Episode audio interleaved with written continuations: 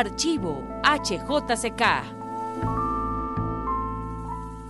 Hoy estamos con quizás el escultor vivo más importante de América Latina y uno de los más importantes del mundo, nuestro colombiano Edgar Negret. Maestro Edgar Negret, muy buenos días. Buenos días, encantado. Bueno, hace unos 46 años, hace unos minutos decíamos que casi 50 años, el maestro Edgar Negret, proveniente de su ciudad Popayán, llegó a Bogotá y trajo una obra que era un poco incomprendida para la gente entonces, un tanto abstracta, que la gente no entendía bien. ¿Qué recuerda esas primeras épocas aquí en Bogotá, usted con su idea, con esa idea que después fue madurando hasta convertirse hoy en un hombre tan célebre? Bueno, fue muy interesante eh, el llegar a Bogotá. Estuve yo en Popayán por varios años, había hecho mi academia en Cali, mis estudios de academia. Estudié cinco años en, en Cali y vine a, tomar parte en un salón. Estaba en ese entonces Daniel Arango en, en las exposiciones en el, museo, en el Ministerio de Educación. Y a través de él logré un espacio para hacer mi primera exposición individual en la Biblioteca Nacional. Eh, traje las obras que había hecho después de la, de la academia, las había hecho en Popayán, muy tranquilamente, había conocido a Jorge Oteiza, él me había mostrado mucho de lo que pasaba en el mundo. Entonces había dejado, yo había tenido cierta influencia ya de, de cosas exteriores. Y vine trayendo una exposición que fue un verdadero escándalo, en realidad. Pues era una Bogotá pequeña, en que las gentes se interesaban mucho por las cosas que pasaban. No había muchas, entonces, eh, cualquier cosa que pasaba así un poco distinta, todo el mundo caía encima y todo el mundo opinaba y todo el mundo escribía. Fue una experiencia mm, muy interesante porque um, yo era el primer enfrentamiento con el público y era pues eh, eh, extraño ver a la gente tan, tan apasionada por uno y por lo otro. hubo gentes que creyeron que yo estaba loco así de amarrarme, casi a, me indicaban eh, a Cibaté como el sitio donde debía ir. Otros, eh, bueno, creían que, estaba sufriendo de la pólvora. Afortunadamente, pues yo no creí en ninguna de las dos. y, ya estaba en momentos interesantes como para salir y enfrentarme a otro, a otro mundo. Y resolví en ese momento irme para Nueva York. Ese fue mi primer contacto con Bogotá. Inmediatamente después yo salí para Nueva York. Yo eh, hice una segunda exposición en conjunto en los días del 9 de abril. Cuando el 9 de abril yo tenía abierta una exposición en lo que se llamaba el, esto era la Sociedad de Arquitectos. Tenía una sala bonita, hicimos una exposición allí, que pues todo eso se incendió, salvamos las obras en el último momento. Eh, unos meses después del 9 de abril yo partí hacia Nueva York. En ese momento usted tenía dificultades económicas, ¿sí o no? O antes, digamos, al puro comienzo. Bueno, no, yo no, no tuve eh, problemas económicos, no sé, primero porque pues tampoco eran muchos los gastos que tenía, y en mi casa tuve un respaldo total desde un principio. Yo no tuve ese problema que tienen casi todos los jóvenes artistas de tener pleito permanente con la familia por la profesión, ¿no? Popayán afortunadamente tenía una, creía en los viejos valores y para una familia era un orgullo tener un poeta o un artista en casa, aunque fuera un desastre económicamente. Pero en mi casa yo empecé desde muy niño a, a dibujar. Mi padre era uno de los primeros militares que hubo en Colombia de, carrera. Él vivía pues ausente casi todo el tiempo. Estaba en Bogotá o estaba en Barranquilla o en Cartagena.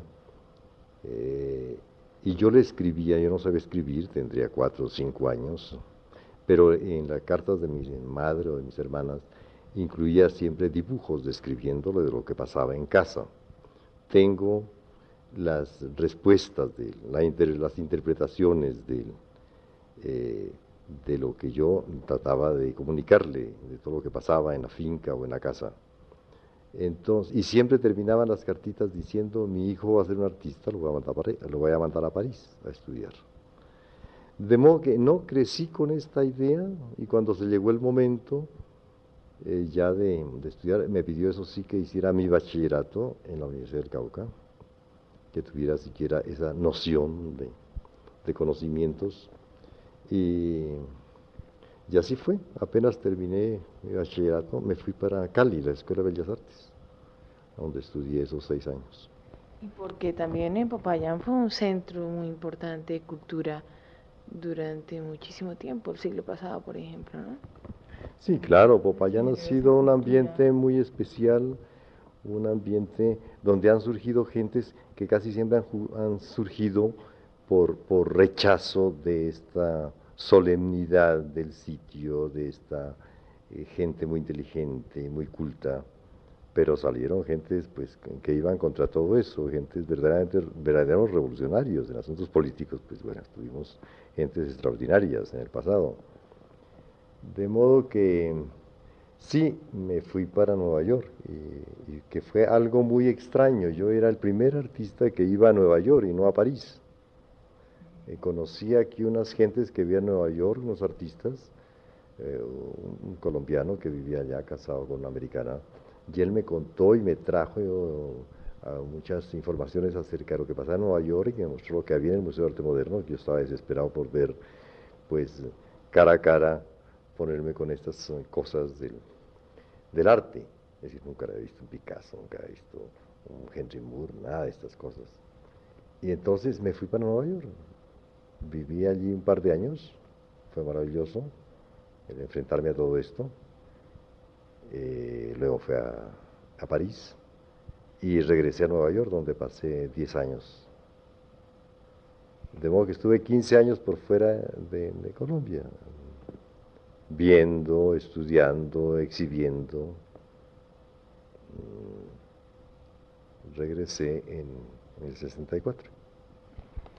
Hay un amigo común suyo y mío, el maestro Negrete, que tiene un cuadro suyo, una acuarela que se llama El Héroe. ¿Usted nunca volvió a pintar cuadros? Bueno, es que en la Escuela de Bellas Artes en Cali había algo muy interesante. Siempre he pensado que fue algo muy, muy inteligente de los organizadores. Cuando uno entraba interesado en pintura, se le obligaba a tomar clases de modelado.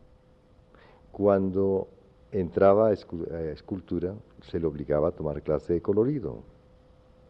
De modo que para mí fue una sorpresa porque yo entré a, a, pintar y se dibujaba mucho, teníamos uh, figura humana todo el tiempo y nos sacaban a pintar paisaje. Pero poco a poco fui descubriendo que lo que más me interesaba era la clase de modelado que se me había impuesto. Entonces trabajábamos con, con barro y trabajamos con modelo también. Y fue curioso, pero al terminar yo la, academia, que fueron seis años, cuando hice mi exposición de final de curso, eh, uno de los, de los críticos que teníamos entonces, que era el poeta eh, Antonio Llanos, un gran poeta eh, vallecaucano, en una nota, que la primera nota que se escribía sobre mi trabajo, dijo que yo era un escultor, que yo no era pintor, que yo era un escultor, que sentía las formas de una forma, de una manera muy, muy fuerte. Y bueno, eso me aclaró lo que yo estaba haciendo. Y desde entonces yo me regresé a Popayán y pasé un tiempo allá. Eh, dibujé muchísimo, pero no, no volví a pintar. Quizá el color que hay en mi obra, que yo utilizo siempre, sea un poquito nostalgia de no haber pintado. Eh, maestro, usted el año pasado fue a exponer al Oriente. Yo estuve en Japón, en Seúl, y en el Japón tuvo una aceptación impresionante, ¿no? Usted de repente no piensa que eso se debe, o, o quizás es una asimilación que yo hago, a que su pintura eh, eh, de estructuras eh, se identifique un poco más con el pensamiento mm, pragmático de los japoneses, o a qué le atribuye este éxito tan abrumador que ha tenido usted en el Japón. Bueno, no estuve en el Japón. En realidad, no sé qué ha pasado. Ya tengo siete exposiciones en el Japón en los últimos seis años, pero no, no pude ir. Eh, me tuve que regresar desde Seúl, donde fui a la inauguración del parque de las, de las esculturas en, en el centro de la ciudad que el país le había obsequiado a su capital, a Seúl, cuando los Juegos Panamericanos, los Juegos olímpicos. Em, he exhibido varias veces y sí, yo me he sentido muy identificado con toda la cosa japonesa y estoy muy curioso de ir algún día, pero siempre se ha atravesado algo y no he podido llegar. Es cosa muy curiosa. En estos días he tenido la visita de un gran eh, conocedor de arte, un japonés que tiene una galería, ya hay un museo, tiene su padre, y están convencidos de que esta vez sí voy a ir con ellos. Me atrae mucho lo japonés, me atrae mucho esa valentía del color y de la forma. Y sí, eh, ha gustado mucho mi obra. Eh, les recuerda también casi el orgamí, este trabajo en papel doblado. Tiene mucho que ver mi trabajo, a pesar de que no lo conozco mucho pero me identifico mucho con toda la cosa japonesa y con toda esa sensibilidad y este interés por todo lo estético. En estos días en, la televisión veía yo la ceremonia del té, qué cosa increíble, que parece uno que no pasa, que, que, que es de otro mundo, ¿no? Eh, viviendo en esta vida atropellada del occidente, uno no puede creer que haya tiempo para todo esa, ese proceso de esa de esa ceremonia que dura horas, eh, mirando las cerámicas y ofreciéndose una taza de té solamente y, teniendo silencios y todo este mundo mágico de sutilezas, eso me atrae mucho.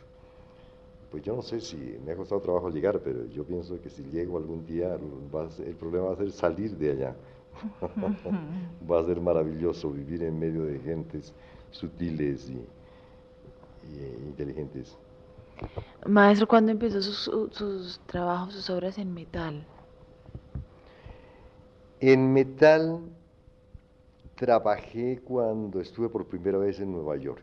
Yo llegué a un sitio experimental muy interesante que se llamaba The Clay Club Sculpture Center, que era un sitio donde no había profesores, había personas que le indicaban a uno cómo, cómo manejar las máquinas eh, que había lleno de, sistemas de manejar el hierro y la cerámica y, la madera.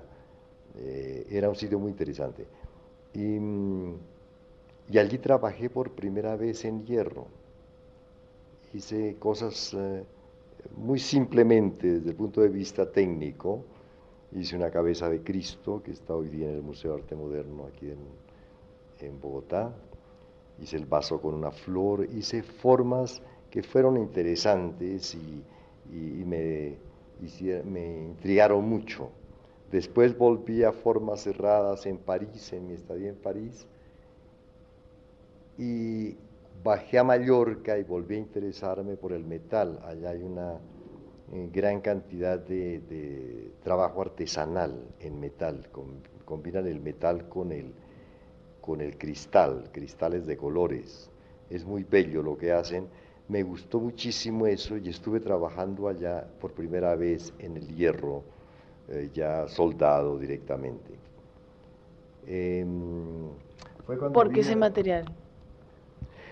Bueno, había llegado en un proceso muy largo de desocupación de la forma, de meter el espacio dentro de la forma que empecé muy tímidamente desde el punto de vista muy literario cuando abrí los ojos del visionario, cuando hice eh, el Job, era un grito todo, era un espacio dentro de la forma.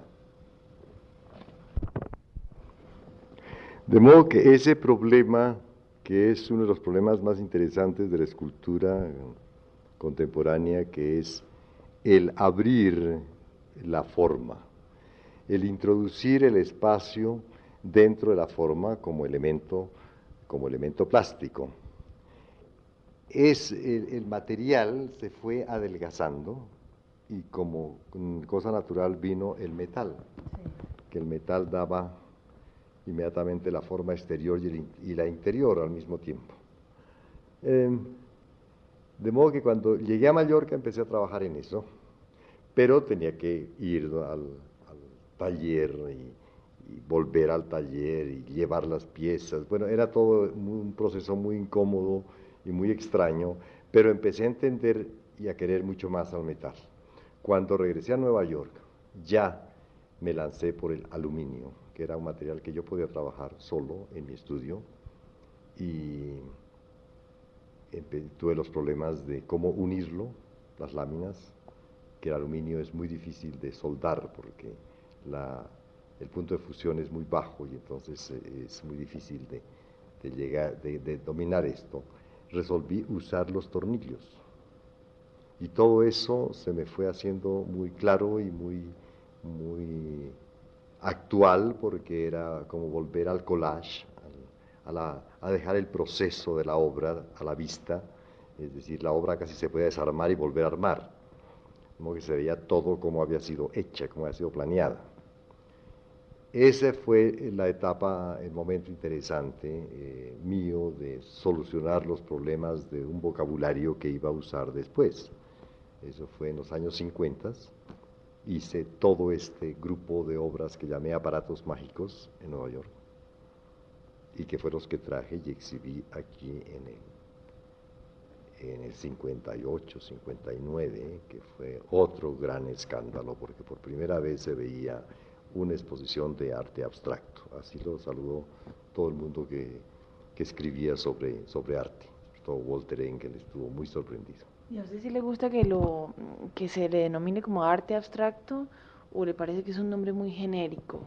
Pues es un nombre genérico, pero ya lo he aceptado. Marta Traba siempre estaba con ese problema conmigo. Me sé que no sabían dónde encasillarme porque eh, era demasiado expresivo para estar dentro de lo abstracto, era demasiado constructivo para estar en otro tipo de cosas. Bueno, eh, eh, no me importa eso, pero pues ya, ya lo acepto. En estos días tengo en la galería una exposición que se llaman Siete Abstractos, porque es de la única manera no figurativos también se puede decir. pero me interesa mucho la naturaleza, me interesa mucho el ser humano, me interesan muchas cosas, pero tengo un vocabulario muy, yo no diría abstracto, muy concreto, porque es el de la escultura. Bueno, las esculturas que nosotros vemos en los, en los diferentes sitios, que en Bogotá hay unas, unas cinco suyas, maestro, más o menos. Creo que menos. Menos, bueno. En sitios públicos. Está, bueno, el, donde está el edificio de la Procuraduría, que es del Banco. Eh, el, el Banco Ganadero. El Banco Ganadero, en el periódico El Tiempo. El Tiempo hay una, una obra en el Palacio de Nariño, que es una obra muy grande. Ah, sí. Eh, sí, no, no son muchas no son muchas. Eh. Bueno, esas obras suyas, eh, uno no se puede imaginar cómo se elaboran. ¿Por qué no nos explica un poco el proceso? Hay también esculturas pequeñas suyas. ¿Usted alterna entre pequeñas y grandes? Sí, sí, las hago de, muchos tamaños, de muchos tamaños, ya las muy grandes solamente cuando están comisionadas para un sitio determinado, porque es pues incomodísimo hacer una obra que no se puede tener armada porque no hay espacio donde verla. De modo que... ¿El proceso cómo es? No, el proceso es muy simple porque yo lo reduje cuando yo viví la última etapa en Nueva York, me llené de máquinas. Uno vive muy obsesionado allá por máquinas. Todo el tiempo le ofrecen a uno máquinas para doblar, máquinas para curvar, para, para eh, aparatos para taladrar, para soldar, para bueno. Resulta que cuando vine aquí, yo había dejado todas mis máquinas empacadas en Nueva York para que me las mandaran y mientras tanto fui a un taller de un amigo mío, un carpintero, que me arrendó la mitad, yo no tenía donde trabajar todavía, estaba enseñando en la Universidad de los Andes. Entonces tomé una mitad de un local y empecé a trabajar. El carpintero amigo me traía mm, obreros y empezamos a trabajar con ellos. Y empecé a darme cuenta de la inteligencia que tenían para solucionar problemas, ah, con los elementos más simples. Yo, por ejemplo, cuando regresé aquí empecé a curvar las, el, metal, que antes no lo curvaba, yo lo, lo, cortaba en plano y hacía las curvas en el corte, pero no curvaba el, el metal. Allí quise curvar el metal. Yo recuerdo que hice unas formaletas y empecé a trabajarlas a golpes, pero después qué trabajo para quitarles las huellas que dejaban. En... Y un viejito que había allí con nosotros me preguntó qué era lo que quería hacer. Y le dije, estoy tratando de hacer una curva. Me dijo, espérese. Entonces me puso dos tubos, los amarró, los agarró con, en, contra el banco y empezó a salir la curva facilísima. Yo casi caigo de rodillas ante el viejito porque era la solución. Entonces descubrí que había una gran inteligencia para, para lograr esta cosa con muy pocos recursos. Y eso le daba una unidad más eh, fuerte a la obra resolví yo decirles a los de Nueva York que se repartieran las, las máquinas y que no me mandaran nada. Y empezamos a trabajar, lo que hacemos es casi todo a mano, todo es artesanal en el estudio. El estudio tiene nada, la gente se desilusiona un poco cuando ve este, este estudio tan simple, con elementos tan, tan pedestres para hacer las cosas. ¿Qué tiene ese estudio? Tengo unas unos bancos y tiene unos ángulos para curvar en ángulo recto y tiene los tubos famosos para hacer las curvas y tiene una cortadora. Es lo que tiene y unas limas para... No, no hacemos nada de eso. Se taladra con un taladro los huecos donde se ponen los tornillos. Es de una simpleza así franciscana el estudio. Eh, su, su, creación se ha moldado un poco al material o el material se ha moldado a su creación? Yo nunca quis, no nunca me gustó el material que dominaba, lo dominaba uno. Ensayé algunas veces la piedra, pero la piedra de golpe se le iba un pedazo a uno y entonces había que cambiar un poco, bajar. Lo que, he querido que el material responda a lo que yo quiero decir. Entonces estos materiales son los más flexibles, que yo los puedo manejar si quiero, que la curva puede ser exactamente como yo la quiero. Y después de las, de las series de la metamorfosis, de otra, de un gran número de series, entró en 1980 más o menos en, en esta década con el tema americano. ¿Qué es lo que quiere ahora el tema americano? Bueno, me he interesado mucho por toda esta mitología ah, andina me parece supremamente excitante todo lo que he leído. Entonces quiero hablar otra vez sobre todos esos mitos con un nuevo vocabulario, con el vocabulario de los, del aluminio y de los tornillos. Quiero nombrar todo eso. De modo que he estado leyendo mucho, he estado viendo mucho. Primero estuve pues en, en Perú, para mí fue una revelación lo de Machu Picchu y lo de todo lo que vi en el Perú fue fascinante verdaderamente yo creo que tocó muchas cosas, muchas fibras mías que están muy eh, interesadas en lo religioso. Y todo eso tenía un sentido religioso maravilloso. Entonces, eh, eh, trabajé en todos estos temas, todas las lunas, los soles, los cóndores, los templos solares, los Andes. Para mí los Andes fue un, una introducción, me, interesaron los Andes como elemento muy especial cuando hice el, el proyecto del monumento a, Bolívar, eh, que se me encargó para aquí, el, para el Parque Simón Bolívar. Em, eh, vi que los Andes eran un personaje clave en toda esa epopeya eh, bolivariana. Entonces siempre estaban subiéndolo, bajándolo, y unas veces eran enemigo, otras veces eran amigo. Y los Andes me interesaban mucho y como espectáculo, estas cosas inmensas, gigantescas, estas moles de golpe unidas por un puentecito colgante en, en el Perú, todo eso eh, me interesó mucho, plásticamente también y temáticamente muchísimo. Entonces, eh, de los Andes pasé a todas estas cosas de temas eh, incas que me interesaron tanto. Y eh, al verlos, sobre todo la estadía en Machu Picchu fue algo verdaderamente de magia. Pasé una noche, afortunadamente conseguí en el hotel, que es complicadísimo conseguir, porque no había un hotel para 30 personas y en el tren iban 500, como que se, se, peleaban, todo el mundo de esa cama. Pasé una noche y estuve toda la noche caminando por ese lugar que es verdaderamente sagrado, maravilloso. Entonces vine y todos estos años eh, he tenido tema y he estudiado mucho eh, para, para mi obra. Hace unos meses fui a San Agustín y fue otra revelación más cercana ya. San Agustín es algo apasionante y algo que no sabemos los colombianos lo que tenemos allí. Ya leyendo y volviendo sobre cosas que ya había leído, como lo de Oteiza. Oteiza, mi gran maestro, el gran escultor vasco que vive en, en, el País Vasco. Em, volviendo a leer eso, uno, ve, y ya está casi comprobado, que San Agustín eh, es la civilización madre de todo lo andino. Es anterior a todo lo mm, peruano y anterior a todo lo mexicano. El carbono 14 da 3.300 años antes de Cristo. Eh, lo peruano y lo mexicano no dan sino 100, 150 eh, años antes de Cristo. De modo que esto mm, parece que fue el sitio de donde partió todas las civilizaciones andinas.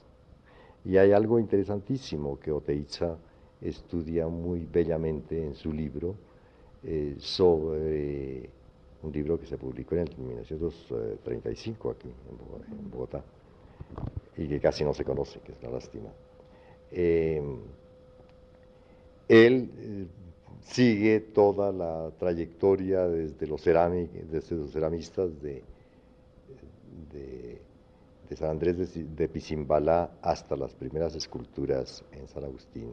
Y luego todo el proceso hasta la creación del mito del hombre jaguar, que es la gran creación del arte andino pasando pues por todas las formas, desde la siendo una civilización lunar, que en un principio casi todo este enfrentamiento del hombre con la naturaleza lo que más les subyuga es la luna, con todos sus cambios, pero después la relacionan con la muerte y se vuelven civilizaciones solares.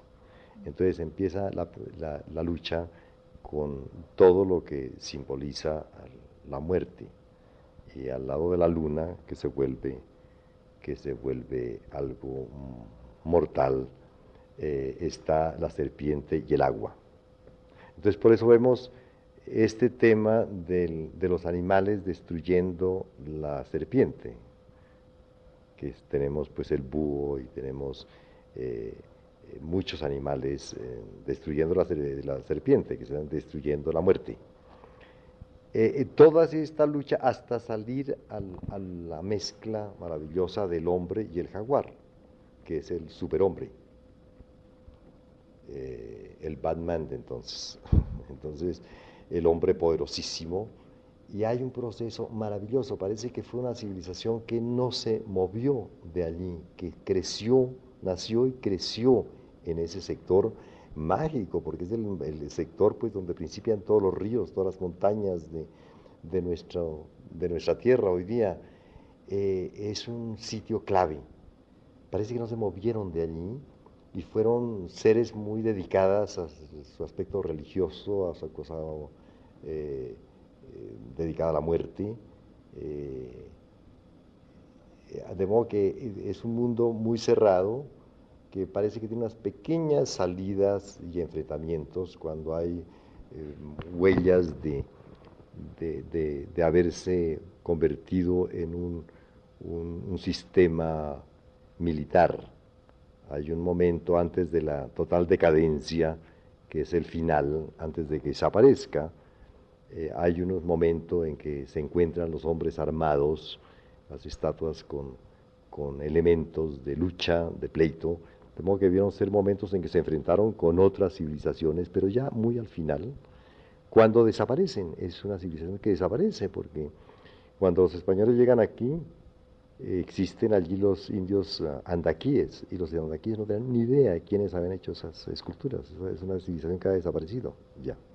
Maestro, esta, estamos en la sala de su casa, un sitio muy pacífico, muy bello, donde hay algunas obras de otros, de otros artistas y hay una escultura suya, de las más recientes. ¿Tiene alguna influencia de esta época americanista que está trabajando ahora? Bueno, no, esta pieza se, fue algo que me persiguió por muchísimos años, un tema que he tratado muchas veces, que es el Prometeo. El Prometeo. Eh, muchas veces traté sobre este tema, lo traté en Popayán, lo traté en España y luego lo trataré muchas, muchas veces. Y ahora volví sobre él y estoy muy contento con este elemento. Surgió de un momento a otro. Bueno, todos estos mitos tienen mucho que ver también allí. Hay muchas ataduras entre unos y otros.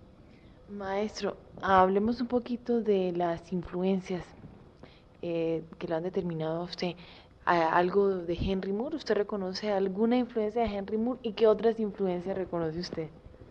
Sí, en un principio me interesó muchísimo. No, Henry Moore es de los grandes eh, escultores de los últimos tiempos, pero me interesó mucho cuando eh, luchaba yo por abrir espacios dentro de la forma. Él fue el primero de los escultores contemporáneos que empezó a usar el espacio, a, taladrar la forma. Él me interesó muchísimo, pero después encontré otros artistas, artistas que conocí personalmente como Brancusi. Brancusi en París para mí fue una revelación eh, y lo conocí personalmente, estuve muchas veces en su estudio y fue algo fabuloso. Yo recuerdo que estaba Andrés Holguín como agregado cultural en la embajada. Y él me preguntó qué quería así conocer en París inmediatamente. Le dije, no, ante todo a Brancusi antes de que se nos muera, porque ya tenía ochenta y pico de años. Y nos llevó, era muy fácil visitarlo.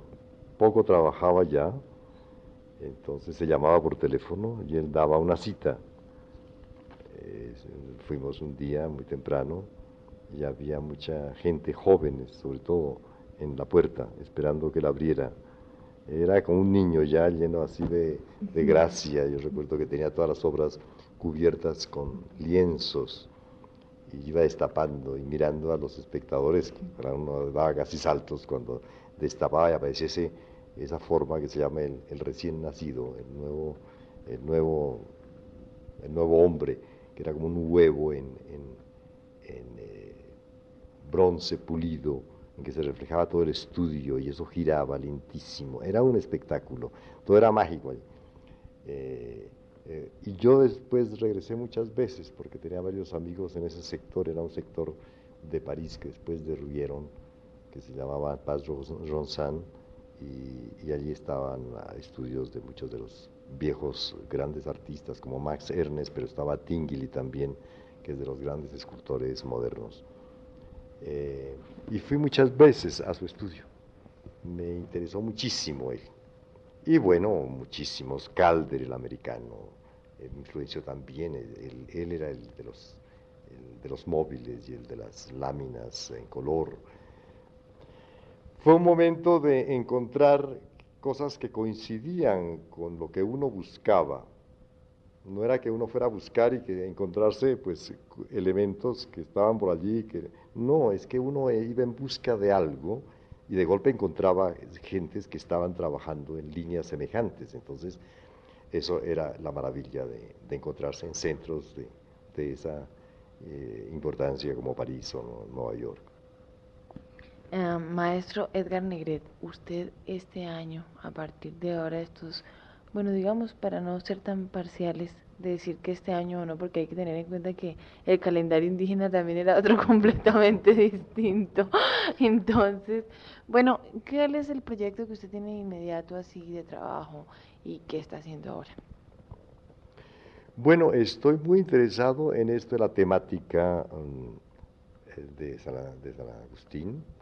Estoy haciendo unas obras que estoy mostrando ahora en la galería que se llaman paisajes agustinianos. Eh, quedé muy impresionado por todo esto, las cascadas que hay, todo el paisaje de, San Agustín, que es fascinante. Eh, y luego yo sigo haciendo esto. En el aspecto de exposiciones me he volcado hacia el exterior otra vez. Pasé mucho tiempo haciendo exposiciones aquí, en Latinoamérica, que no conocía, y aprovechando para conocer muchos sitios. Eh, pero después de mi gran retrospectiva en el Museo de Arte Moderno del año antepasado, que fue una exposición inmensa, pues fueron de 50 años, eran 150 obras de 50 años de trabajo. Quedé muy contento y como en paz con Colombia. Ya había mostrado, ya había hecho un esfuerzo tremendo, que eso hace hacer una exposición retrospectiva de esas dimensiones es algo aplastante, queda uno de, de, cama. Entonces, em, Después de eso ya resolví volver porque había descuidado mucho las cosas en Europa y en Estados Unidos. Entonces volví a exhibir, hace dos años que estoy exhibiendo en todos estos sitios nuevamente. El año pasado ya me acerqué otra vez al Japón.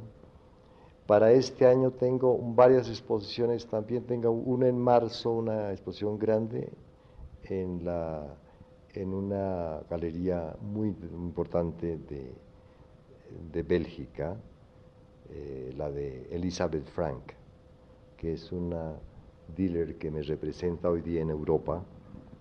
Voy a participar en la en Arco de, de Madrid, en la exposición de galerías, y voy a hacer una obra grande en, en Suecia.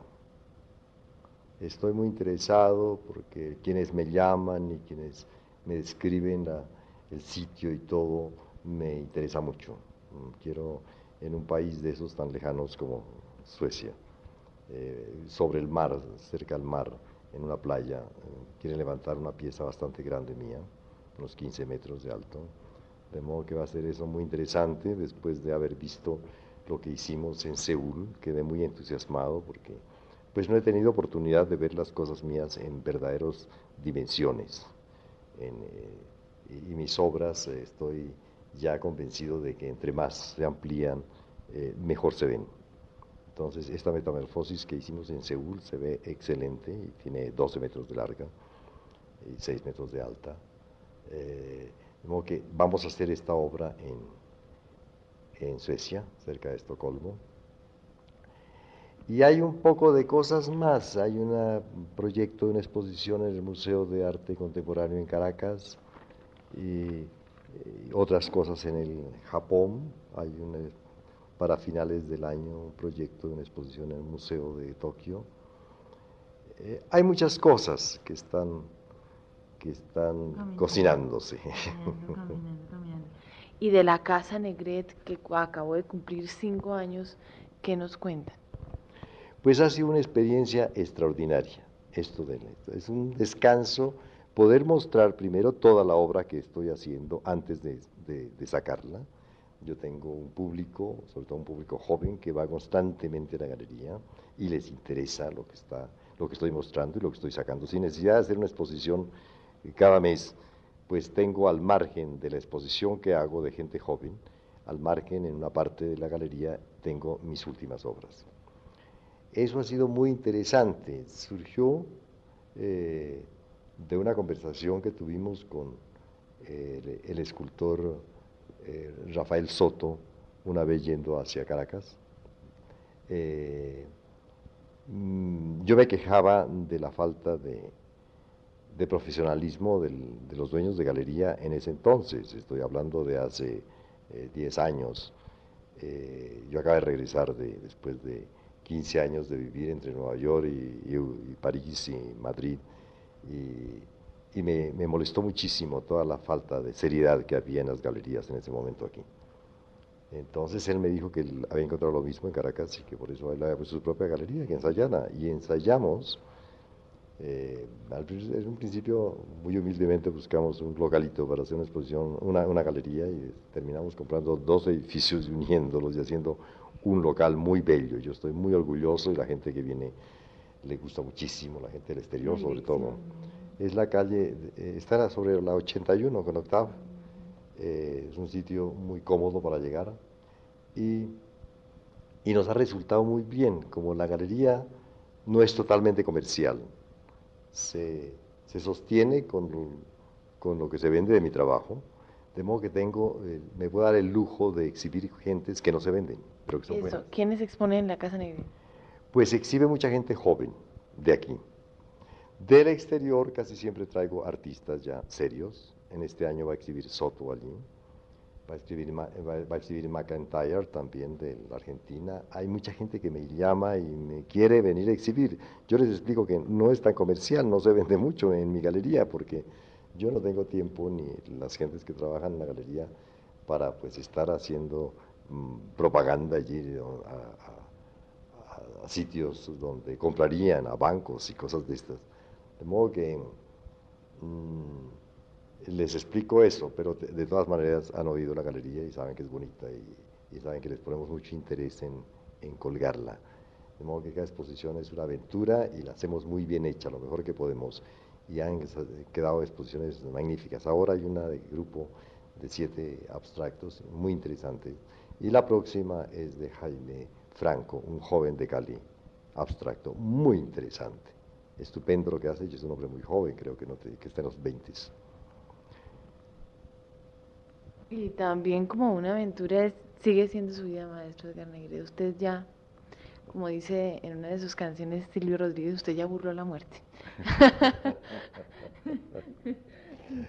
Pues estoy muy, estoy muy contento, de- todavía puedo trabajar y estoy, eh, yo creo que el secreto es rodearse de gente joven y vivo lleno de, de gente joven. Aquí en mi casa todos los trabajadores son jóvenes, todos están casados y tienen niños, entonces hay un ambiente de juventud y de salud.